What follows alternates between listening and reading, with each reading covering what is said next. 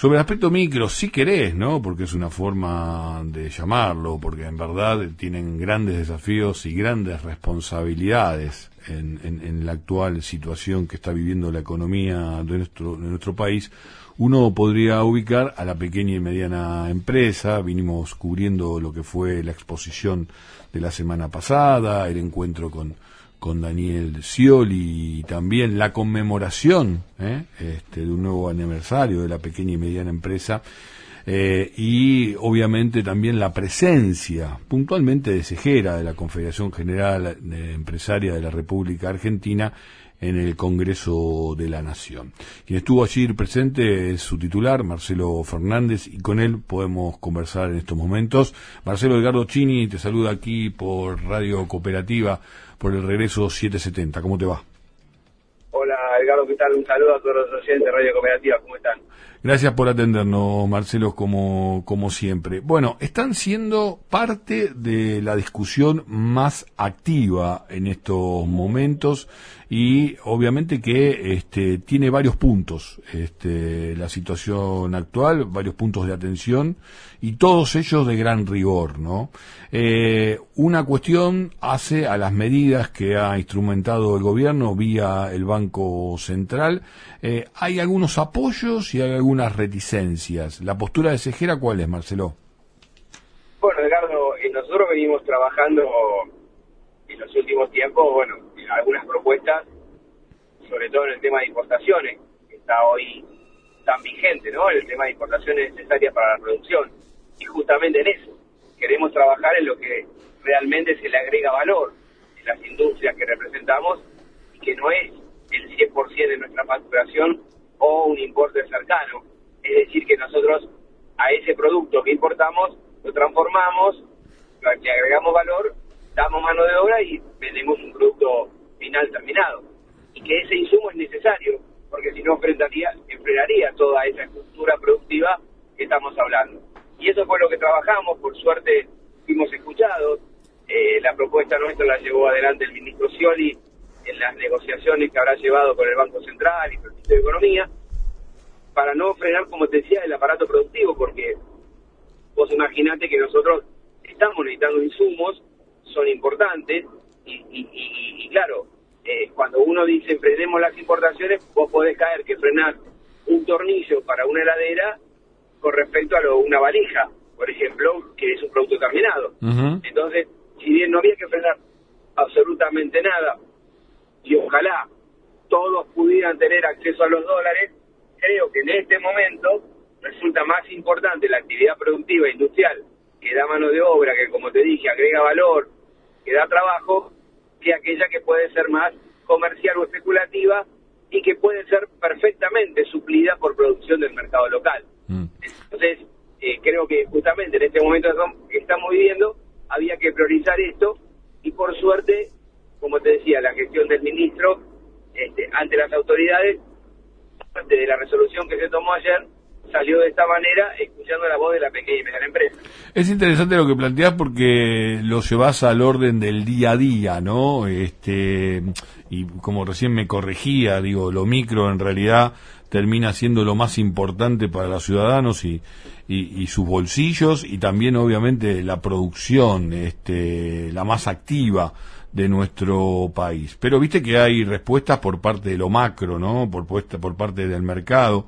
Por lo lado del lineamiento apunta también a aumentar las reservas del Banco Central para frenar justamente la partida de divisas, pero el mercado financiero ha respondido, por ejemplo, con un aumento del, del, dólar ilegal, del dólar blue, este, del dólar de las cuevas, como uno quiera llamarlo, pero siempre esto, o casi siempre, termina teniendo un correlato en el aumento de los precios, digo, generando más inflación. ¿Hay un peligro al respecto? Bueno, a ver, quienes trabajamos en el mercado legal oficial tenemos acceso justamente al dólar oficial, con lo cual el dólar paralelo, si bien no, no te niego que genera cierta zozobra porque si hay una brecha cambiaria tan grande, también convengamos que se presta picardía, ¿cierto? Es decir, hacerte del dólar oficial para transacciones comerciales de comercio exterior y tenerlo en dólar billete en cualquier otra parte del mundo. Eso lamentablemente inició, se ha hablado, creo que las autoridades, la justicia debería intervenir si es que detectan o ya saben de estas prácticas, eh, que todos por lo menos las conocemos de oído, pero no los papeles. Eh, a ver, eh, es evidente que el dólar es una, escaso en este momento, mm. así lo hicieron las autoridades del Banco Central, por eso digo que es muy importante cuidarlo, para justamente las importaciones necesarias para la producción local. Lo que mueve la economía, lo que genera reactivación, lo que genera empleo, trabajo, distribución de la riqueza, es justamente la producción nacional.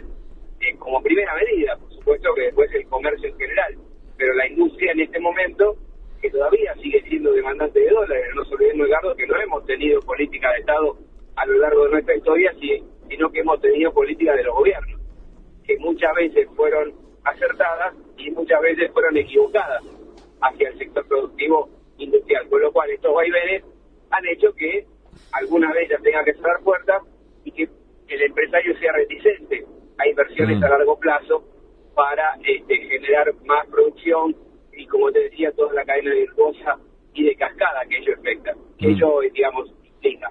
Entonces, bueno, eh, la verdad que sería bueno que no estuviéramos hablando de este tema, pero es lo que nos aqueja hoy. Así que ahí está Cejera este, tratando de proponer, por eso cuando recibió el ministro y el otro día se fue con este tipo de propuestas, que yo, creo que tiene una gran responsabilidad del sector privado y que la es, la, es involucrarse, si no quiere frenar su producción, en este tema para explicarle a las autoridades cuán necesario es ese insumo que está importando para su producción final. Siguiendo lo que vos estás diciendo y esta desmarcación que haces sobre el tema de medidas de Estado y medidas de gobierno, las medidas de gobierno obviamente uno la entiende como mucho más coyunturales este, y no de mediano y largo plazo. Eh, lo que se marca y lo que se lee en aquellos que intentan criticarlas es que simplemente es un nuevo parche, ¿no? Y que podría tener, como te decía este, anteriormente, alguna consecuencia inflacionaria directa. De hecho, el propio ministro Guzmán eligió una, una radio colega para explicar alguna de estas de estas medidas y no fue demasiado enfático en el tema de seguir sosteniendo esto que la inflación va a continuar hacia la baja. Si tuvieras que hacer una primera lectura al respecto, ¿qué nos dirías? Bueno, evidentemente, a ver, el tipo, como te dije, el tipo de cambio paralelo no es tipo de cambio de la transacción comercial del comercio exterior, pero no te niego que muchos de los de los empresarios que pueden ser monopólicos, eh, obviamente es la divisa que terminan comprando en el mercado paralelo para hacerse de dólares. Porque el dólar oficial es solamente, y para que no se entienda el oyente de Radio Cooperativa, es solamente para el comercio exterior. Es decir, para importar o el, que a vos te dan pesos cuando exportás, no te dan el dólar. Entonces, el dólar billete, el dólar que vos querés tener como ahorro, o si te querés ir de viaje, es el dólar eh, paralelo, porque el dólar oficial no lo tenés. Entonces, evidentemente, quien quiera ganar en dólares, Gerardo, si bien no es lógico, pero bueno, sabemos que existe, el dólar paralelo es una referencia. El que quiera ganar en dólar billete, eh, digamos, después de haber hecho su cuenta o, su ganancia y la quiere volcar a esta divisa. Así que, lógicamente, esta brecha es riesgosa, es peligrosa, esperemos que no, mm, mm. que no continúe subiendo y perfectamente puede ser trasladada a precio como este cepo a los comercios, este cepo a los, a los bienes suntuosos o este cepo a las importaciones que no son productivas, evidentemente puede llegar a haber también un aumento de precios. Ahora, el sector de alimentos, el sector, que la Argentina produce y necesita eh, muy poco producto importado para producir, bueno, no tendría un motivo para aumentar. Ah, eh, pero lo hemos visto en los últimos tiempos como inescrupulosamente muchos sectores que han tenido la posibilidad de ser monopólicos y de seguir siendo esenciales y de poder fijar precios, lo han aumentado sin este, ninguna razón, vulnerando el poder adquisitivo de la clase trabajadora, que también, no nos olvidemos, son los consumidores que tenemos la pequeña y mediana empresa. Estamos dialogando con Marcelo Fernández, titular de la Confederación General Empresaria de la República Argentina, titular de, la Cejera. Marcelo, en, esta, en estos diálogos, este, tanto con legisladores como con el propio ministro de, Producción, Daniel Scioli, em, ¿cuánto se puso sobre la mesa el tema laboral? Porque evidentemente es un debate central que incluso produjo un nuevo quiebre en lo que tiene que ver con el trípode gobernante, puntualmente este, generó una suerte de, contrapunto entre Cristina Fernández de Kirchner y Alberto Fernández eh, por el tema de los planes sociales, por generar este empleo efectivo, empleo que, que, pase a ser eh, blanqueado, registrado y demás. ¿Cuánto de esto ustedes pudieron también plantear? Bueno, si te referís al tema laboral en cuanto a la necesidad de mano de obra, nosotros lo venimos planteándose mucho, Eduardo hemos firmado un convenio con el ministro Zabaleta, esperamos cada día ponerlo más en práctica porque hoy vos te encontrás que la pequeña mediana empresa industrial cuando coloca un aviso para conseguir mano de obra en oficios, es decir, aquella que puede operar las tecnologías o puede operar las nuevas maquinarias o puede trabajar en, digamos, este, en producción de alta de alta este, necesidad de maquinaria, como te dije, hoy no encontrás a nadie, lamentablemente colocas un aviso y no viene nadie. ¿Por qué? Porque el mercado eh, laboral de la gente que tiene planes o desocupada no existe. Vos no te olvides que tuviste cuatro años de políticas desacertadas, a nuestro juicio, de cejera para el sector industrial PYME y dos años de pandemia. Y si pensás que generacionalmente, en esos seis años que te mencioné, obligatoriamente se tuvo que retirar o se jubiló gente porque ya le correspondía, pensá que la pequeña y mediana empresa, en el transcurso de este tiempo que te mencioné, aquel que terminabas o que ya dejaba de trabajar, vos lo acompañabas hasta la puerta, le dabas abrazo, medalla y beso y le pedías que no vuelva. ¿Por qué? Porque vos no tenías perspectiva de trabajo, no tenías una seguridad. Como te dije, por las políticas y por la pandemia, ¿qué iba a pasar con tu pequeña y mediana empresa, con tu pyme, con tu empresa? Entonces, ¿qué hacías? Bueno, muy bien, no lo reponías. Ahora bien, con una reactivación de fines del 2021, del último trimestre, principio del 2022, y decís, bueno, vamos a poner en marcha todo aquello que paré, todo aquello que dejó de funcionar, o el turno que desactivé, lo voy a poner en marcha. Y decís, ¿qué hago? Tomo mano de obra. Colocás un aviso y no dice nadie. Bueno, este tema salió, mm. lo expliqué muy bien, el ministro Scioli lo tomó en cualquier conferencia de prensa, en cualquier este medio que va, vos lo podés ver que habla de este tema porque sabe, porque conoce, por suerte ha sido empresario, pero más que nada nos ha escuchado, y no es una queja, sino que es un aporte.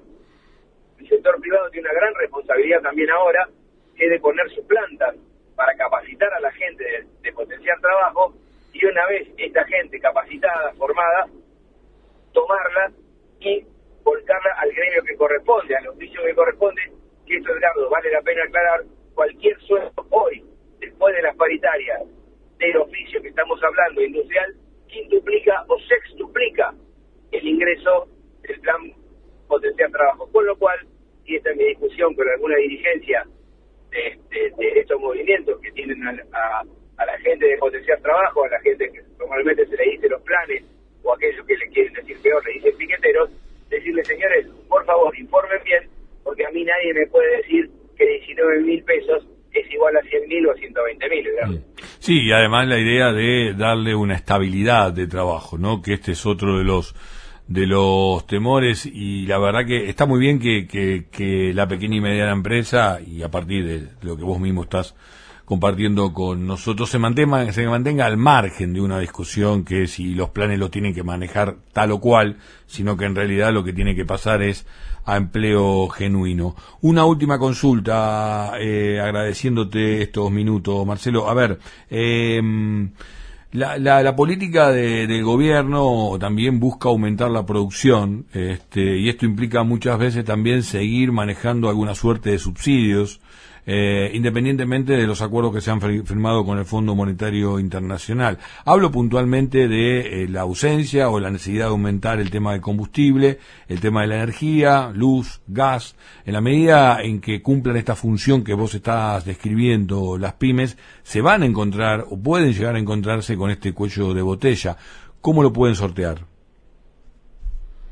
Bueno, es muy difícil lo que planteas. Yo creo que a mí, a mí lo, que más me preocupa como empresario, independientemente de cualquier situación ideológica o pensamiento que uno pueda tener, que, es respetable y que evidentemente los argentinos no tenemos todos un pensamiento uniforme, es la pérdida de políticas de Estado a largo plazo. Es decir, cuando solamente la energía para la producción, la energía para el consumo, pero, pero más que nada para, para el tema de poder agrandar la matriz productiva argentina, no es una política de Estado. Es decir, si Edgardo la maneja, la maneja de una manera y si viene Marcelo atrás la maneja de otra manera. Con lo cual no provoca una política de Estado, sino que provoca la política de un gobierno.